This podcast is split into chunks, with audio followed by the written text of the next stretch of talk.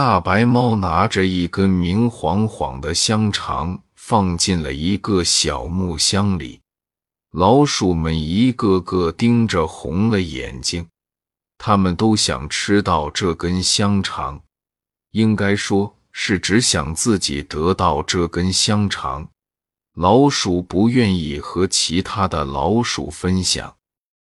夜晚，老鼠们都惦念着那根香肠。他们一只只悄悄地靠近木箱子，你争我抢地跳进箱子里。就在大家争抢的时候，一只灰老鼠偷偷溜进木箱子里。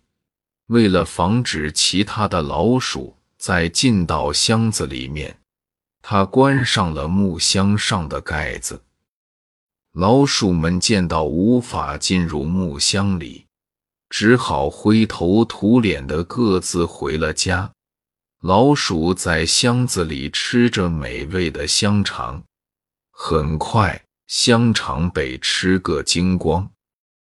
老鼠想着该回家了，可是怎么推木箱子都打不开上面的盖子。老鼠被困在了木箱子里。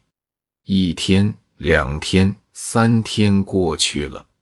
大白猫打开木箱子，里面的香肠不见了，只有一只被饿死的老鼠